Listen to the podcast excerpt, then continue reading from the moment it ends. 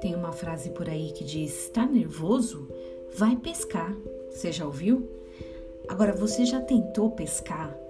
Essa não rola comigo não. Eu não aguento ficar lá do lado esperando a boa vontade de um peixe morder uma isca. Mas tem gente que afirma que o fato de acordar cedo, arrumar um monte de tralha de pesca, montar a estrutura e sentar lá esperando em frente a um lago com iscas mal cheirosas é sim uma atividade relaxante. E depois, então, depois da pesca? Quem já pescou ou tem um marido que já pescou, que é meu caso, sabe que a parte mais difícil é lavar o equipamento e tirar aquele cheiro de, de peixe que impregna na pele, nos equipamentos. Você já viu? Você já sentiu? Talvez essa seja uma atividade relaxante para alguns, justamente porque foge da rotina. Mas pescar todo dia é outra coisa.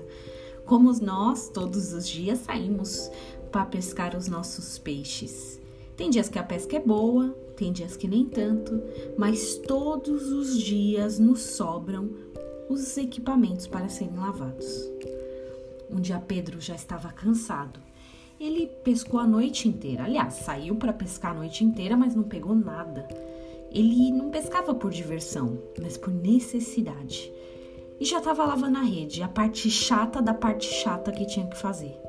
Quando em Lucas 5, Jesus olha para Pedro e diz: Faz-te de largo e lançai as vossas redes para pescar.